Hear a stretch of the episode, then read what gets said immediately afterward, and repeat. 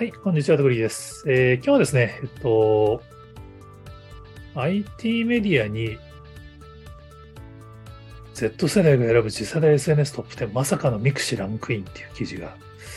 出てて、まあ僕もびっくりしたんで、ちょっといろいろサービスを調べてみましたんで、まあ、見てまとめてみたんで、ちょっとご紹介したいと思います。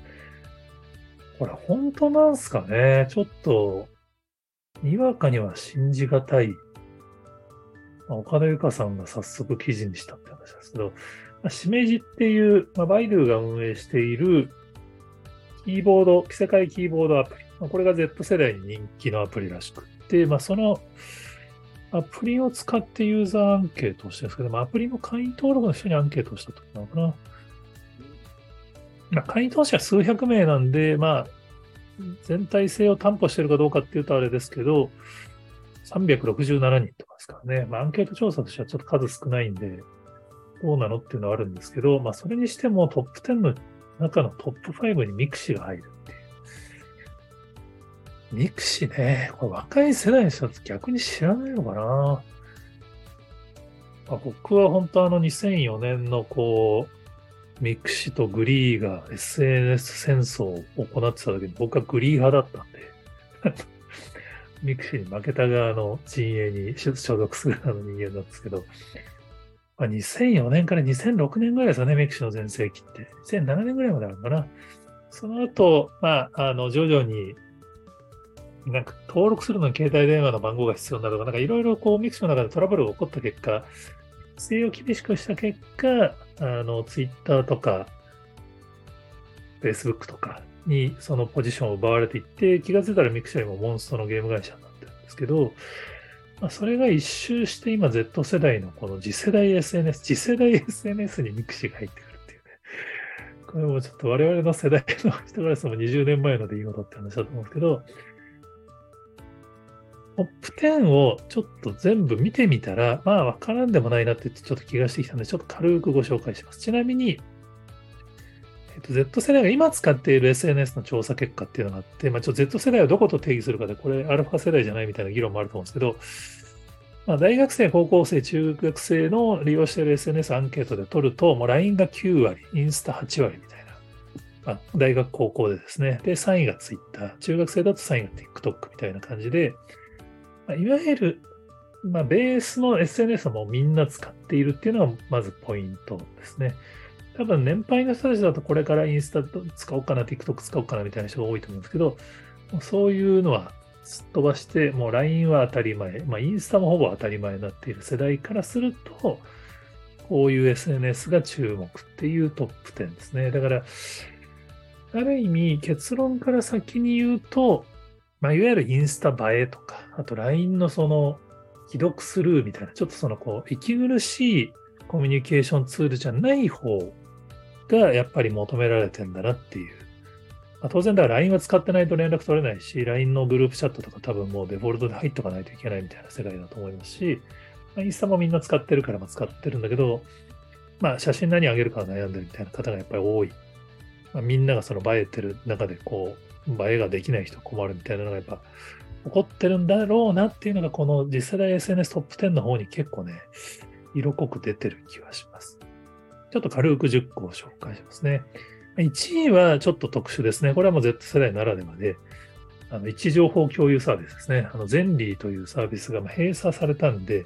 それの代わりのサービスとして注目されているサービスが NowNow という、NowNow でいいんだよね。サービス。これね、すごいのが片岡夏樹さんっていう大学生が開発運営されてるんですよね。まあ、この大学生、大学生なんだけど起業家の方っぽいんで、まあ本当にセンスのある開発者の方だっていうことだと思うんですけど、ゼンリーの位置情報サービスは多分、本家のスナップチャット側に受け継がれてるはずなんですけど、まあそれよりも多分この NowNow の方が、ある意味日本のこの Z 世代には合ってるって話なんですかね。はい。まあこれはもう Z 世代ならでですね。ちょっと我々の世代だとなんか位置情報あの共有して大丈夫なのって思いがちですけど、やっぱり今そこにいるなら、会おうよみたいになりやすいってね、やっぱ Z 世代にとっては位置情報共有必須なんだなって思う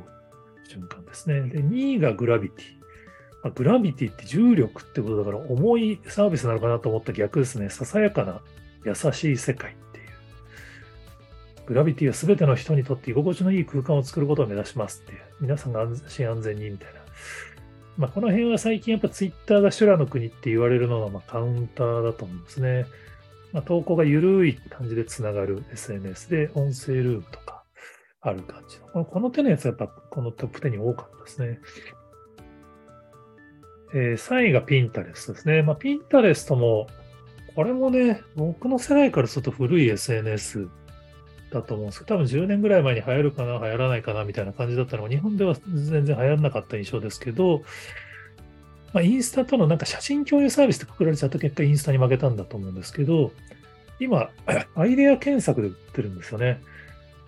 で、昔はなんかスクエアがとか横長の画像がメインだった感じですけど、今もう完全にスマホに最適化されて縦長画像を共有して、まあ、アイデアを探すっていう文脈でまた盛り返してみたいですね。日本でもテレビコマーシャル売ってますからね。あある意味すごい、その、攻めてるんだと思いますけど、4位が、これ、イエイって言えばいいですかね。まあ、これも、えっと、日経クラストレンドで前に、まあ、Z 世代で人気っていうのを取り上げられてたんですけど、好きでつながるバーチャルワールドってコンセプトで、これはさっきのグラビティに比べるとよりリアルタイム性が強い感じの SNS ですね。音声通話とかチャットとか。まあ、友達探しなのかな？好きでつながるっていう、まあ、この辺が多分 mixi が注目されてるのにつながるんだと思うんですけど、サークルっていう趣味の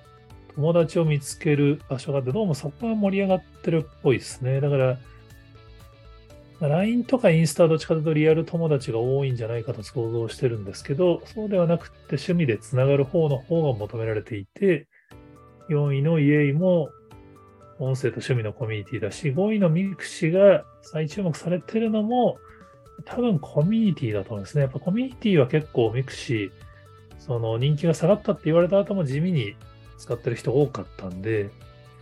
まあ、ミクシね、久しぶりにトップページ見ましたけど、実はデザインほぼ変わってないんですよね。開発はそんなに注力してるわけじゃないと思うんだけど、やっぱコミュニティのエネルギーは残ってるから、ここに入ってくるってことなんですかね。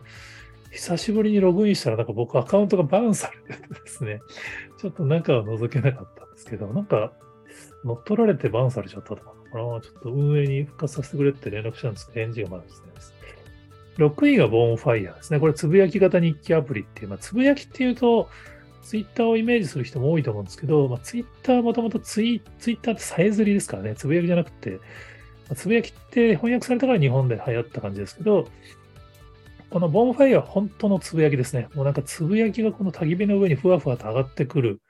感じで、それを見てコメントすらできず、いいねしかできないっていう。だから、批判はされないよっていう、誹謗中傷炎上が起こりませんよっていう、もう本当に優しいっていうのを強調している SNS で、このトーンが求められてる感じなんですね。7位クルップが、まあ、何でも創作系 SNS で、まあ、ツイッターに近いんですけど、これもだからオタクのかゆいところにっていうコンセプトで、同人系のコミュニティとかすごい使ってるっぽいですね。だから画像とかを共有してワイワイやる。まあこれもだから趣味延長ですかね。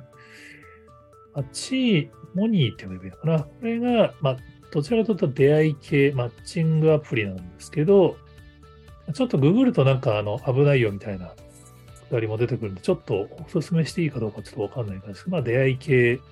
なんだけど、多分 Z 世代からするとガチ出会い系よりは多分世代も近いし、友達を探しやすいってことなのかもしれないです。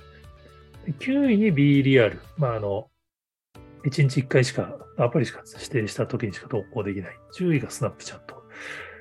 ですね。まあ、9位の BLR は結構グローバルでも注目されていて、前にも紹介しましたけど、10位にスナップチャットが出るのは、これ一時情報文脈なのか、ま、投稿がやっぱり消えるっていうのに特化しているのがいいのかちょっとわかんないですけど、まあ、スナップチャットもあの日本では注目されたタイミングでは結構インスタにストーリーズをかぶせられて流行んなかったイメージですけど、逆に今、若い世代はインスタよりスナップチャットを選ぶっていうケースもあるのかなって、ちょっとこの辺はね、わかんないですけど、まあ、スナップチャットね、日本法人も強化されて、AR 機能とかかなり強化したりしてますから、案外、これからっていうのがあり得るのかなっていう。面白いですよね。その10個のうち3つは実は古いサービスが入っていたりして、やっぱりその超 SNS ネイティブの世代からすると、